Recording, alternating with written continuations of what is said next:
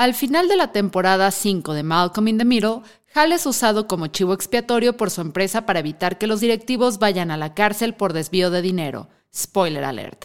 Durante el juicio se muestra que los depósitos y retiros para la estafa se hacían solo los viernes y oh, gran giro inesperado en la trama. Hal no asistía a trabajar los viernes. Entonces, no era culpable de nada. Y se estarán preguntando, ¿por qué es relevante que nos hayas desbloqueado ese hermoso recuerdo, Fernanda? Ah, queridos, porque el episodio de hoy es sobre cómo tal vez, solo tal vez, podríamos estar cerca de vivir el sueño de Hal y solo trabajar de lunes a jueves. Hola, yo soy Fernanda Dudet, bienvenidos a Ya es lunes, el podcast de Neobox para iniciar la semana en modo yo también quisiera vivir ese sueño, señor Poole. Y el día de hoy no les traigo tema, les traigo chisme. En primera porque mi jefe no está, pero en segunda porque en Reino Unido acaban de salir los resultados de un experimento que, tal como diría Patty Chapoy, fue muy interesante, pero muy extraño. Al parecer, investigadores de las universidades de Cambridge, Oxford, Boston College y la institución Autonomy estaban hartos del Charlie, el compañero de trabajo que le dice viernes chiquito al jueves, y decidieron averiguar qué pasaba si la gente solo trabajaba de lunes a jueves. El primer resultado notable que obtuvieron es que el Charlie dejó de decirle viernes chiquito al jueves, pero empezó a decirle jueves chiquito al miércoles. Te odio, Charlie. Ya, en serio, la intención del experimento era identificar si la semana de cuatro días afecta la eficacia y productividad laboral. Sobre ello nos habla nuestro experto Fra Salazar, conocido en redes como el hada de las vacantes. Este experimento se empezó en agosto y fue eh, realizado por ocho semanas. Eh, fueron 70 empresas que permitieron a 3.300 trabajadores hacer, en teoría, todo lo que hacían en una semana de 5 días, eh, hacerlo en una semana de 4. Y ese es el compromiso, ¿no? Mantener el 100% de su, de su productividad, aunque hayan pasado de 5 a 4 días de trabajo. Y algo que mencionaron es que al principio, al principio sí era un caos, porque no había una forma de, organizar que, pudiera permitir eso. Y tiene sentido, ¿no? Llevas años haciendo las cosas de una manera y de pronto eh, reduces el tiempo para hacerlas. Em, tienes que hacer cambios, ¿no? Tienes. Y una de las cosas que hicieron fue que, eh, por ejemplo, prohibieron las reuniones internas de más de 5 minutos. Em, y esto es algo que sí también te puede cambiar la vida. Eh, también limitaron las reuniones externas de más de 30 Tú no puedes estar con un cliente una hora, hora y media, o sea, tienes que ir a lo que vas, a resolver problemas, a reportar cosas, o quizá había juntas pues, que pudieron ser un mail, ¿no? Y digo, ya un mail no, quizá un mensaje de Slack o una, este, una presentación eh, offline, como se dice en, la jerga eh, Godín, cuando tú dices que, no necesitas una reunión para ver algo, pero que sí es indispensable que se revise antes del día y cada quien lo puede hacer durante sus tiempos. Eh, implementaron también un semáforo de interrupciones, en el cual si tenías una lucecita verde en tu escritorio, significa que tenías libre eh, eh, no, que no estuvieras trabajando, sino que podías discutir cosas. En, si, tenías amarillo, era que podías hablar siempre y cuando fuera de urgencia o de importancia. Y si tienes un rojo, pues definitivamente no podías hablar y te estabas enfocando en tu trabajo. Más de 3.000 empleados de 73 empresas cumplieron el sueño de trabajar menos en todos los ámbitos, desde empresas de marketing y servicios financieros hasta hospitales y actividades de servicio al cliente. Pero en segunda y más importante, el 46% de las empresas consultadas dijo que el nivel de productividad se mantuvo estable y el 34% indicó un aumento ligero. Además, Casi todos los encuestados consideran probable o extremadamente probable mantener la política de cuatro días a la semana tras el periodo de prueba. Los empleados, por su parte, se mostraron mucho más felices de tener un día extra de fin de semana, no solo para ponerse al corriente con la Casa del Dragón, sino para atender otros quehaceres como visitar a sus familias, ir al doctor o terminar el trámite del banco que no puedes hacer por internet porque tienes que ir a la ventanilla a que te den un código que luego tienes que registrar en internet. Eh, además, bueno, pues el, uso de la tecnología que sí nos permite eh, realizar cosas con mayor productividad. Y tú lo puedes ver seguramente, eh, tú que me estás escuchando, seguramente hace 10 años perdías dos o tres horas yendo a un banco para sacar dinero, meterlo en el otro, hacer pagos y ahorita pues eh, pagar tus tarjetas, la luz, eh, depositarle a la renta, por ejemplo, pues es una cosa que haces en, en 10 minutos. Entonces, ese tiempo, pero ese tiempo no lo estamos pasando al ocio, ese tiempo lo estamos absorbiendo con el trabajo. Y esta es una buena forma de decir, bueno, lo que, estos avances en, el uso cotidiano eh, que nos está ahorrando tiempo, pues más bien deberíamos usarlo para las cosas que nos interesan en lugar de eh, para otra vez volcarlo al, trabajo que ya, ya tienen un suficiente tiempo.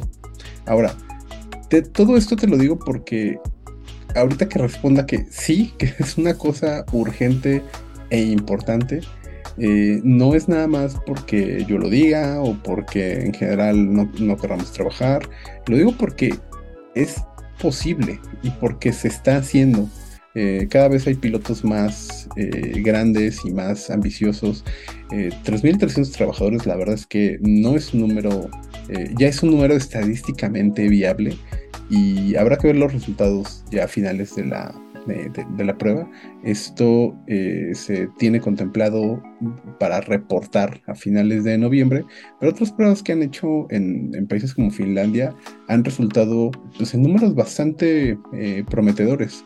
Eh, en, el caso de Finlandia lo hicieron con trabajadores de, gobierno, implementaron también estos cambios que, que te acabo de platicar. Y además en, en, ese caso específico hablaban de cómo bloqueaban eh, dos horas en la mañana y dos horas en la tarde.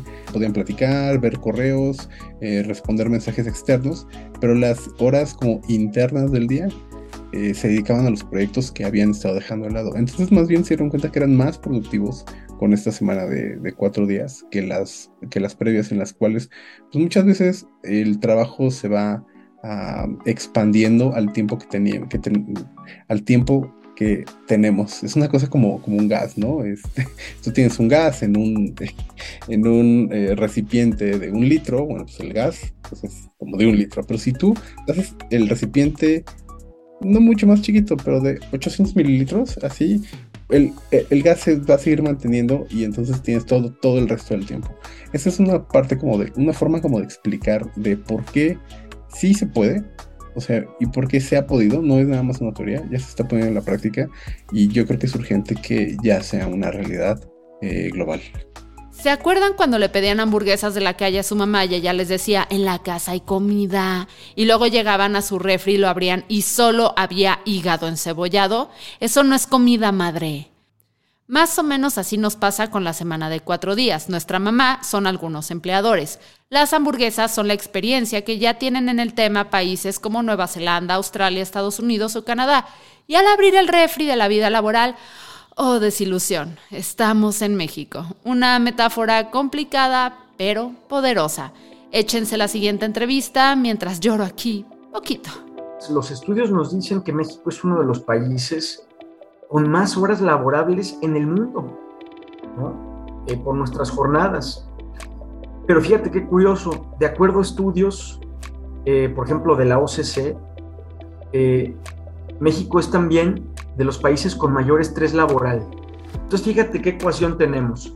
Somos de los países que más trabajan en cuanto a tiempo, que más estrés tienen su planta productiva, sus trabajadores, y esto no necesariamente nos hace un país de los más productivos del mundo.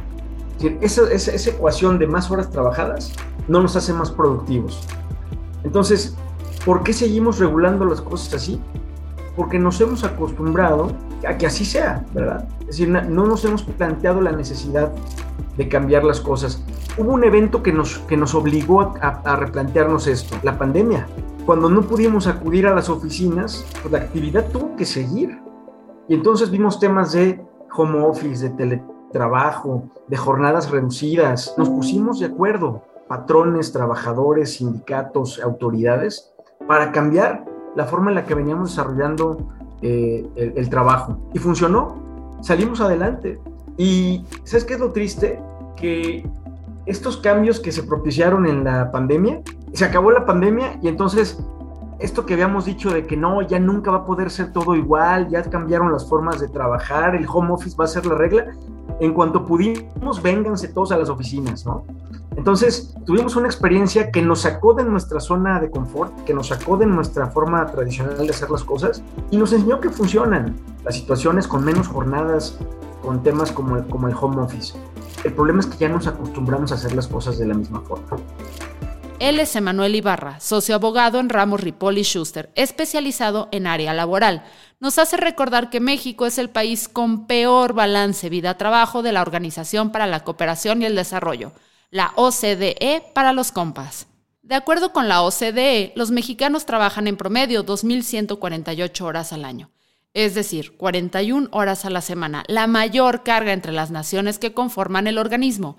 Además, es el único país de la organización que da menos de 10 días de vacación en el primer año de trabajo, con solo 6, aunque ya se trabaja en modificaciones a la ley que aumenten la cantidad de días.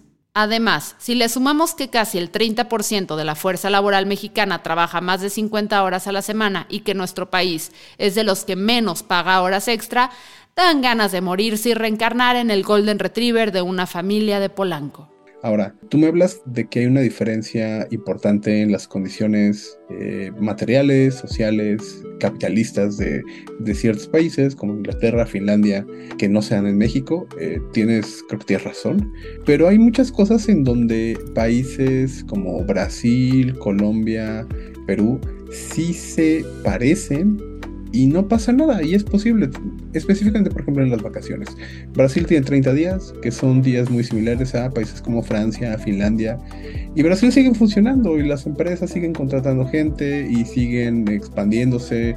Ahorita eh, eh, hay un par de unicornios, o sea, de empresas eh, con valor de más de mil millones de dólares que tienen origen brasileño y que se están casi casi que apoderando del mundo. No voy a decir marcas, pero pues es una tarjeta de crédito que ya muchas, muchas personas tienen. Y con todo y esto, ¿no? Sabiendo que en Brasil tuvieron, o más bien, pues sí, tienen que contratar gente y darles muchas vacaciones, lo cual no es el caso de México, en que en México tenemos seis días de vacaciones. Hay una discusión en el Senado ahorita para aumentar el periodo vacacional, pero todavía no ha pasado. No sabemos si va a pasar. Entonces, entiendo que, que, alguien pueda pensar, no, pues es que eso se va a dar en otros países y probablemente se dé ahí primero, pero eso no quiere decir que no se pueda dar acá después. Y dentro de esa utopía que soñamos vivir, tenemos la esperanza de que en México pronto se empiece a utilizar la semana de cuatro días y que dentro de dos años seamos el mejor país de la OCDE. Pero pues no, mis cielas, ya que el problema va más allá, tal y como lo confirma Dirk Oliver, director de la consultoría empresarial UPE yo personalmente no pienso o pienso que es una componente más de, una, de un paquete, de una amplia revisión que hay que hacer al mundo laboral. Em, es una propuesta que en ciertos lugares o en ciertas empresas o en ciertos giros puede funcionar y en otros no. No, no obstante, no es la panacea ni va a arreglar ni todos los problemas. Creo que los problemas del mercado laboral son mucho más profundos y pensar que quitando un día a la semana arreglemos todo yo creo que es una auténtica frivolidad. Obviamente cuatro semanas partimos que en Europa prácticamente la semana laboral pues son cinco días, entonces lo que se está proponiendo es eliminar un día y pues darles tres. Obviamente aquí en México, o por lo menos en la zona en la que estoy y en el giro del turismo, pues trabajamos seis días a la semana, por lo cual pensar en aplicar un modelo similar es eh, irrisorio, ¿no? Es decir, no estamos, estamos muy, muy lejos de ni siquiera poder plantearlo.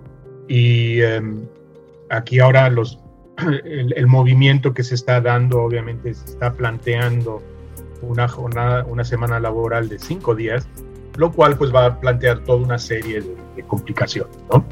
Entonces, Creo que hablar específicamente de una semana laboral de cuatro días eh, con el enfoque en México es eh, hoy en día no creo que valga ni siquiera la pena hablarlo antes de que nosotros resolvamos de fondo muchos otros problemas del mercado laboral eh, mexicano. Pensar que reducir el tiempo de oficina es suficiente para arreglar el problema laboral en el país es engañarnos. Y a diferencia de engañarnos creyendo que nuestro ex va a cambiar, Aquí está en juego mucho más que una regañada de tus amigos cuando se enteren de que pues volvieron.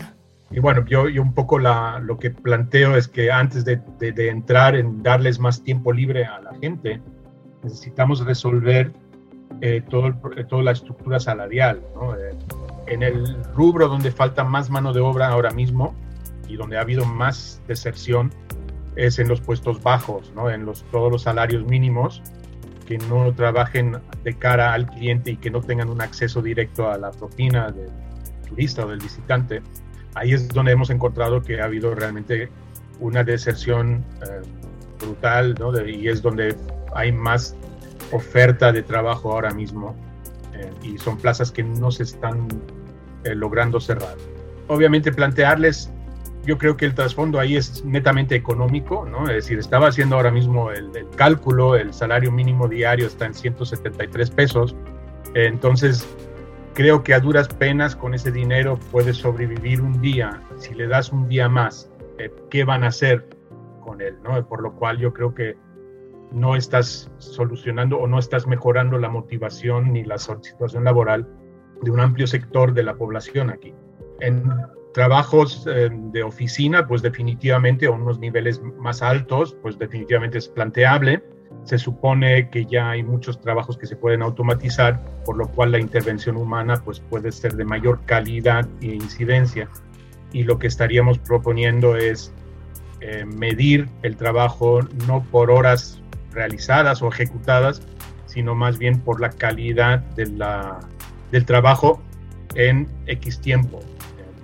Trabajar por objetivos más que por echar horas, ¿no? Lo cual pues yo creo que daría un enfoque cualitativo muy diferente y es lo que al final se pretende con una semana laboral reducida.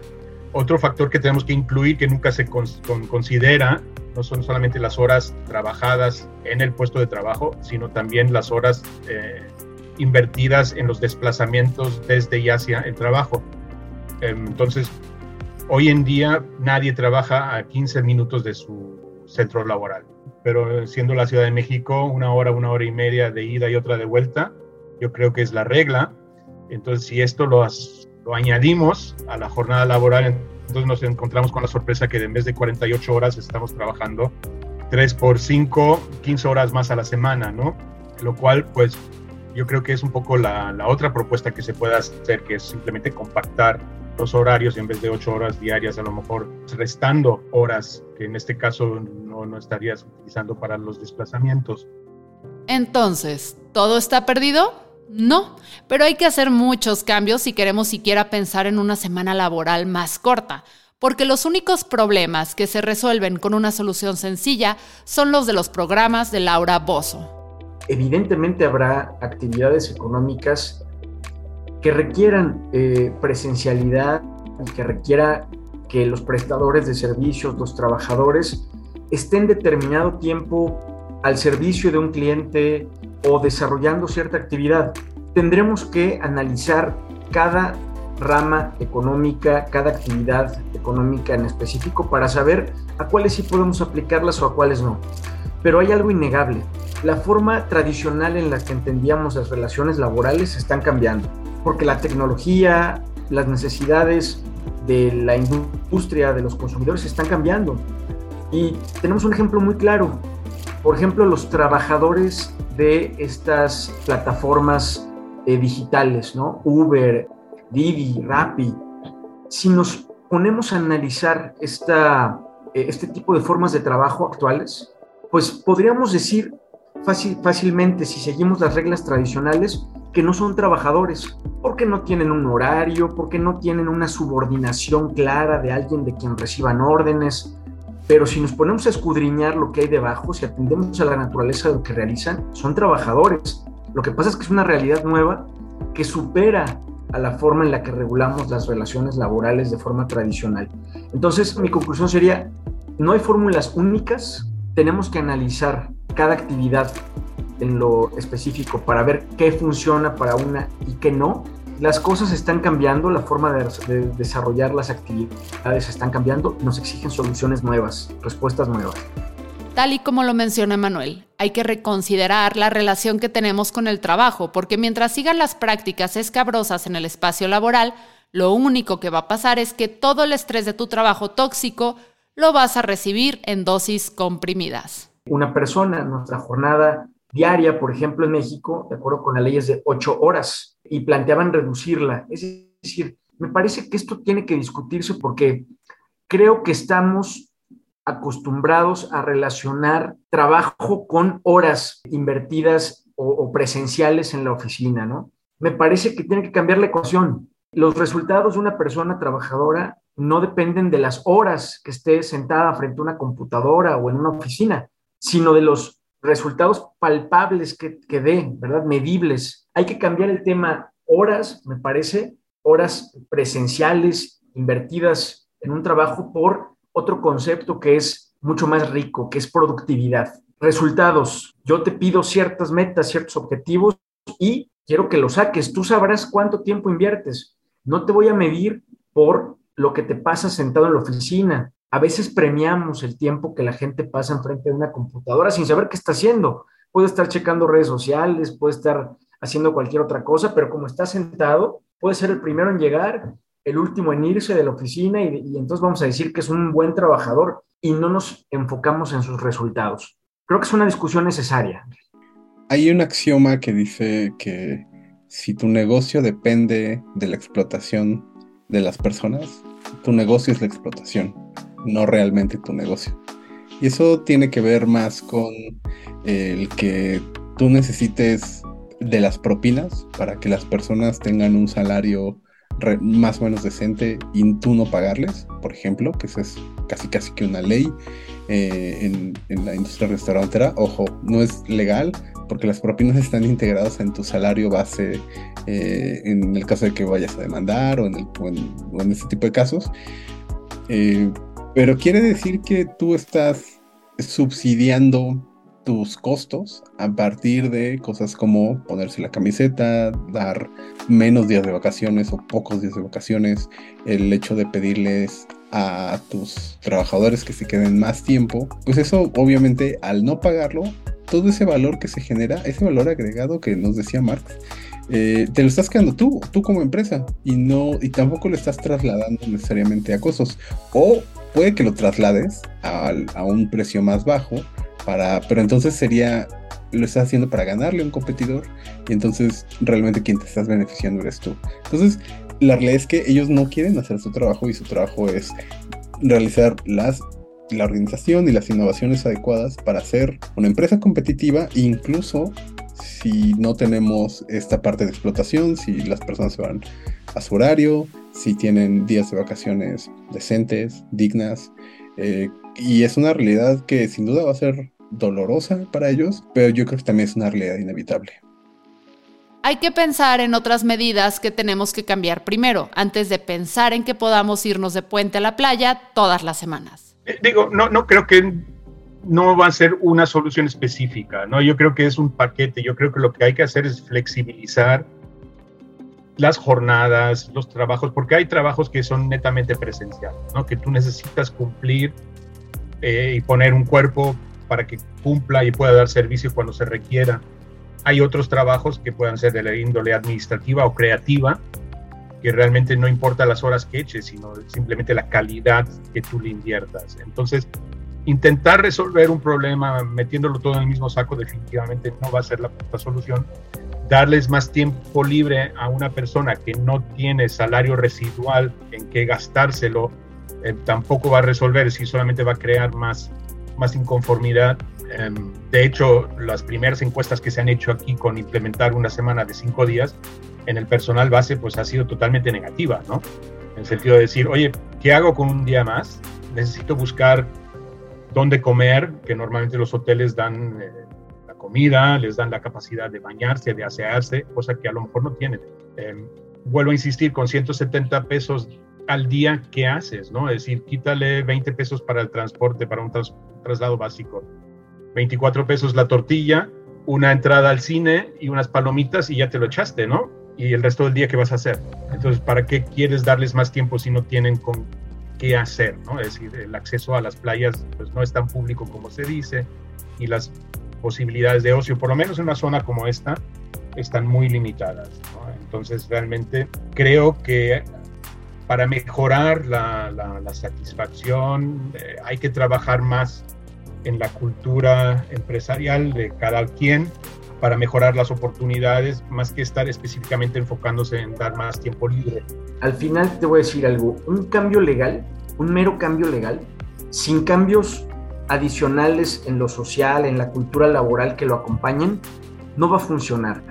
Imagínate tú que reducimos los días laborables eh, de la semana por ley o reducimos las horas eh, laborables diarias, pero no cambiamos el tema de horas extras. Entonces, por ley vamos a trabajar menos horas, pero si yo no me quito el chip de que debo quedarme en mi lugar de trabajo y que si me quedo más horas de las que el, tope legal dice me van a pagar tiempo extra, en México las primeras nueve horas extras se pagan al doble y las que excedan de nueve, esto semanal, las primeras nueve semanales al doble y las que excedan de nueve al triple, se podría hacer una industria de las horas extras, ¿verdad? Ya bajamos eh, las jornadas legales, pero los trabajadores, como quieren que les paguemos horas extras, se siguen quedando en la, en la empresa más tiempo.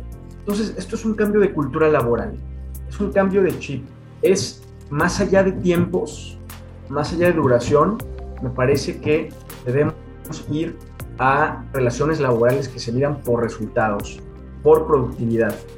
Eh, bonos, eh, em, premios, incentivos que correspondan y que premien a quien sea más productivo, no a quien más horas pase en una eh, oficina. Entonces tiene que haber un cambio de cultura en los trabajadores, en los patrones, en los sindicatos, como factor previo para dar el salto a un cambio legal. Si solo hacemos el cambio legal no va a ser suficiente. Entonces sabemos que la semana de cuatro días no es una varita mágica y que toca ajustar y tener paciencia para poder implementarla como Dios manda. Aunque también es importantísimo saber que no todo es oscuridad y peleas contra Vecna. Existen empresas con muy buenas prácticas y para reconocerlas existen iniciativas como Great Place to Work, que desde los años 80 busca los lugares de trabajo que tienen un 10 de 10 en cuanto a ambiente de trabajo, satisfacción de empleados y disponibilidad de microondas.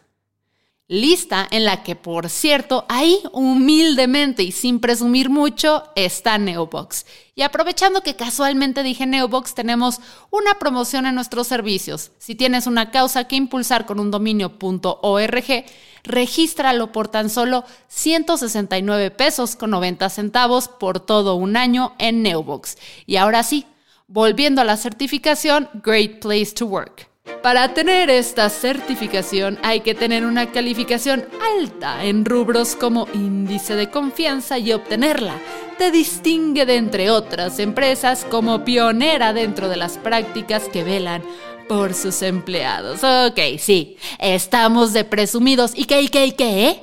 Vuelvo a insistir, no sé si el ajuste de la, la semana laboral sea la panacea y vaya a arreglar todo, lo dudo mucho sino que yo creo que hay que mirar hacia qué es lo que hacemos, como, cómo tratamos a nuestra gente.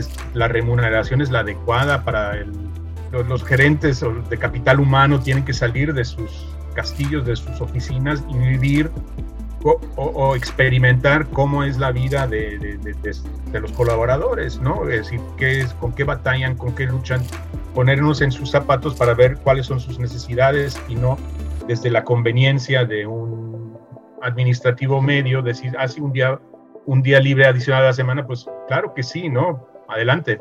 Pero si no tienes salario residual, que es lo que yo llamo, es decir, que tú puedas gastar en ocio, y eso es donde nos tenemos que realmente enfocar, ¿Qué, es, ¿Qué, es, lo que van a hacer las empresas de cara a mejorar la calidad de vida en esos aspectos? No sé si realmente bajar el horario de trabajo sea lo esencial, hay que enfocarnos también en no exigir que la gente trabaje horas extras, hay que asegurarse que esas horas extras se remuneren. Entonces yo creo que hay que enfocarse mucho en esto primero, ¿no? Y, sentar las bases y después ver qué más. tener políticas, no me gusta llamarlas sociales, pero em, yo creo que más bien enfocados en el bienestar del colaborador antes de, llegar a cualquier otra conclusión. El certificado Great Place to Work es una gran herramienta. No solo significa que reconoces las características de tu empresa o negocio, sino que estás marcando la pauta de cómo debe ser una cultura laboral ideal. Ahora estamos hablando de la semana laboral de cuatro días, pero empresas con esta certificación fueron las primeras en implementar el sistema de trabajo híbrido, la reducción de horas laborales e incluso poner el foco en la salud mental de los empleados. Todo antes de que la nación de la pandemia arrasara con todo. Lo menos que podemos esperar de las empresas que tenemos el reconocimiento Great Place to Work es que seamos de las primeras no solo en adoptar las prácticas que hemos mencionado, sino que seamos capaces de reconocer cuáles son nuestras áreas de oportunidad para mejorar y que con nuestras acciones la revolución laboral llegue más rápido. Aún estamos hablando de este tema como un experimento, pero nuestros expertos coinciden en que el cambio es inminente. E insistimos, tal vez en México nos falta mucho por hacer, pero tener este tipo de conversaciones son el primer paso de este maratón. Qué mejor que irnos preparando para el futuro. El tema de las vacaciones es prácticamente un hecho, ¿no? Se va a aprobar. El tema de la reducción de jornadas, de trabajar menos días o trabajar menos horas, creo que es algo que no va a aprobarse al corto plazo. Creo que tendrá que seguirse discutiendo, creo que tendrá que seguirse promoviendo sus alcances, promoviendo las experiencias internacionales, promoviendo los resultados que nos arrojen los experimentos allí donde ya se esté aplicando e ir trabajando en capacitación para los trabajadores, para los patrones, para los sindicatos, en busca de una nueva cultura laboral. Es decir, no, no, no lo veo como algo inmediato, creo que es algo que tendrá que darse, pero sí lo veo al mediano o al largo plazo, porque tiene que ir precedido de una discusión seria y de un planteamiento de capacitación a los trabajadores y a los patrones que nos cambie el chip antes de tomar un paso como ese. Un cambio legal sin cambio de cultura laboral no es suficiente. Si quieres conocer más sobre este tema, tenemos varios episodios en este podcast que hablan sobre cómo mejorar las condiciones laborales, desde salud mental en el trabajo hasta cómo implementar un mejor clima laboral. Y no gente que le dice clima al aire acondicionado, no nos referimos a que las oficinas estén fresquitas. Muchísimas gracias por acompañarnos de nuevo. Yo soy Fernanda Dudet y este fue un episodio más de Ya es lunes, el podcast de Newbox, el servicio de hosting número uno de México. ¿Puedo volver a decir que somos un great place to work?